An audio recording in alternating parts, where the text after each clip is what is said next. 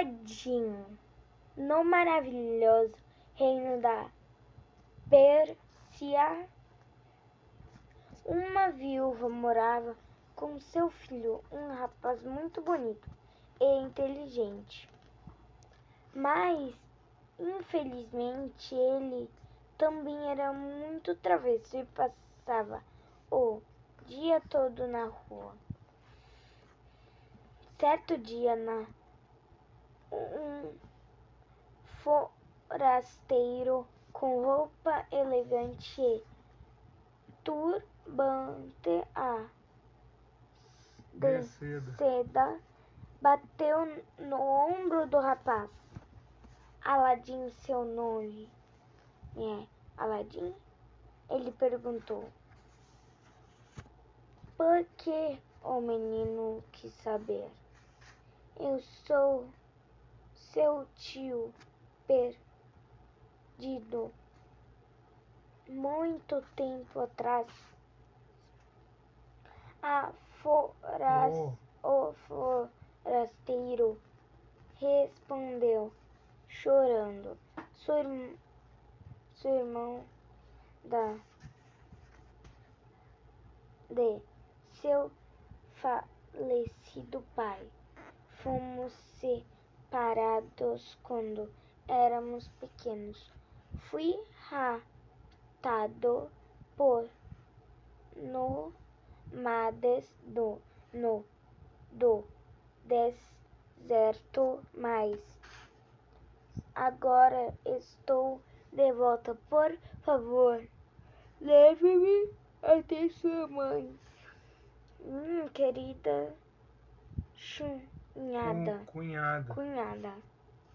O pai de Aladim nunca tinha falado de, de um tio perdido, mas as lágrimas do forasteiro não podiam ser falsas.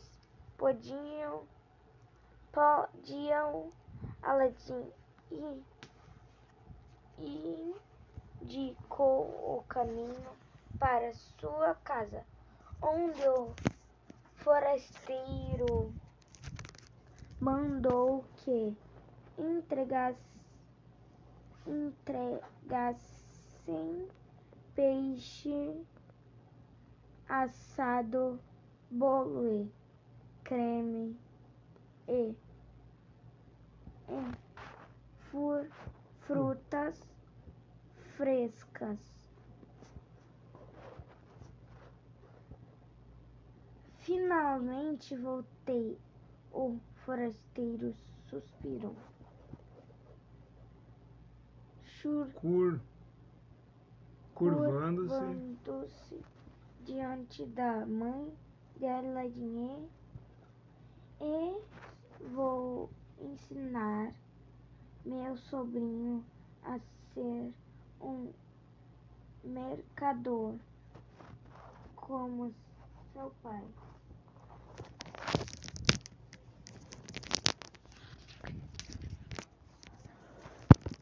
Na verdade, o forasteiro não era tio de Aladim. Ele era um feiticeiro com um plano secreto. E um dia, bem cedo, levou Aladim para a montanha e disse: Nessa caverna, embaixo dos nossos pés, se encontra uma lâmpada velha, muito valiosa para mim. Mas somente alguém jovem como você pode entrar aí. Traga-me essa lâmpada sem demora, pois logo a caverna se fechará por mais cem anos. O forasteiro pronunciou algumas palavras mágicas e a poeira levantada revelou uma porta. Ande logo, o feiticeiro gritou, e não toque em nada, a não ser na lâmpada. Aladim rastejou por um túnel estreito, depois desceu uma escada até a caverna. Por toda parte, via árvores com pedras preciosas no lugar dos frutos. O jovem encontrou um anel e, como seu tio não estava olhando, colocou-o no dedo. A lâmpada estava no chão, toda suja e amassada. por que ele queria justamente a lâmpada em vez de todas aquelas joias? Depressa, rapaz! A voz do feiticeiro ecoava pela caverna. Aladim correu em direção à porta. Passe logo essa lâmpada para mim, o feiticeiro exigia. Primeiro me ajude a sair daqui, Aladim pedia. Então o chão começou a tremer e a porta se fechou com um estrondo. Agora ninguém sabe onde estou, a não ser aquele homem interesseiro, pensou Aladim. Imaginando como sair, ele começou a girar o anel no dedo.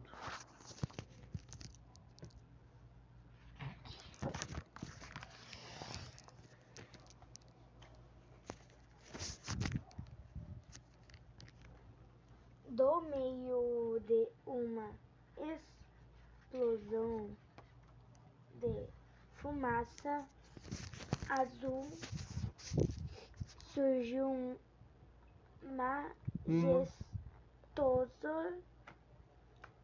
majestosa figura. figura que anunciou: Eu sou o gênio do anel. O que deseja?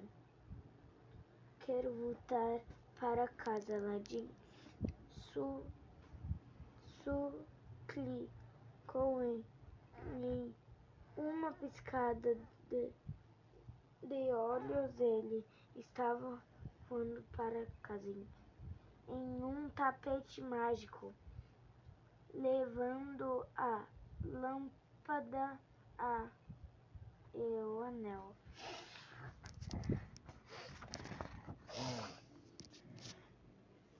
A mãe de Aladim viu a velha lâmpada e decidiu esfregá-la com um pano para que voltasse a brilhar.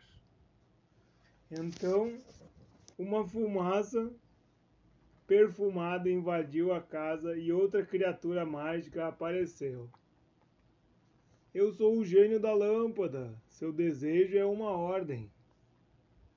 Queremos bolos de mel, romãs, joias preciosas e ouro. Muito ouro. Aladim pediu cheio de alegria. O gênio obedeceu e o rapaz e sua mãe passaram a ter uma vida luxuosa. Certo dia, Aladim avistou a filha do sultão na feira da cidade e se apaixonou pela princesa. Traga-me aquilo que a princesa mais deseja neste mundo, Aladim ordenou ao gênio.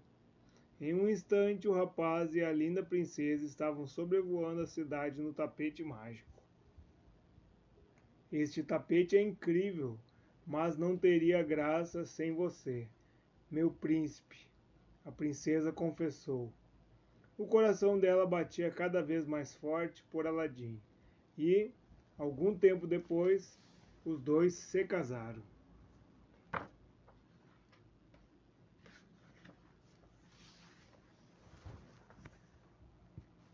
Aladim pediu ao gênio que construísse uma, um pla, palácio ma, magnífico com janelas de cristal, torres de ouro e um jardim com aves coloridas e flores perfumadas.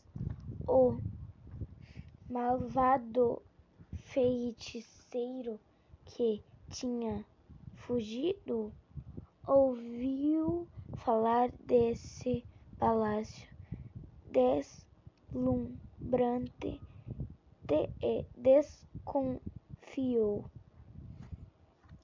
Dis, disfarçado de vendedor foi até lá. Boa tarde, quem é o dono deste lugar? Ele perguntou, espiando ao redor. Ora, Ora, o meu marido do Aladim e ah, a princesa responderam. Ele saiu para caçar com o sultão. Que pena! O feiticeiro lamentou. Estou recolhendo, recolhendo objetos usados para os órfãos. órfãos. E certamente seu marido nos ajudaria dando algumas coisas. Da, talvez doasse uma, um tapete ou uma lâmpada velha.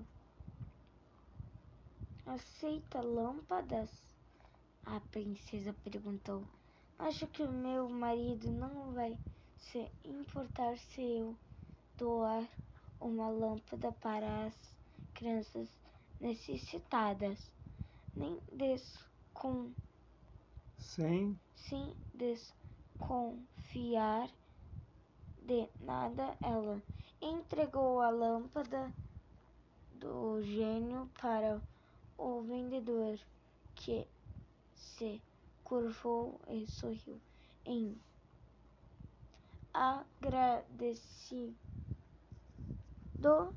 Agradecimento. Mas, mas assim que se afastou a princesa e sorriu do feiticeiro se transformou em uma gargalhada perversa.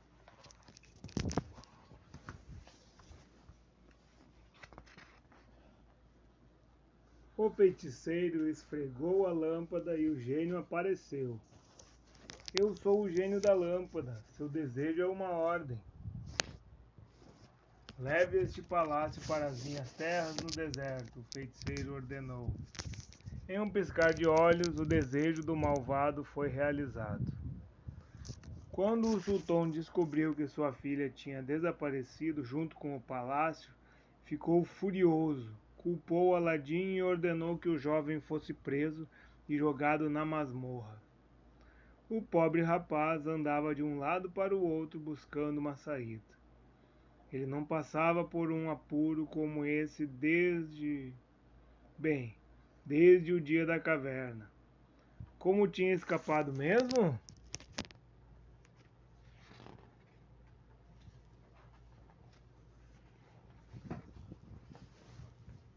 Aladim se lembrou da poderosa anel que estava usando a e fez o gênio do anel aparecer.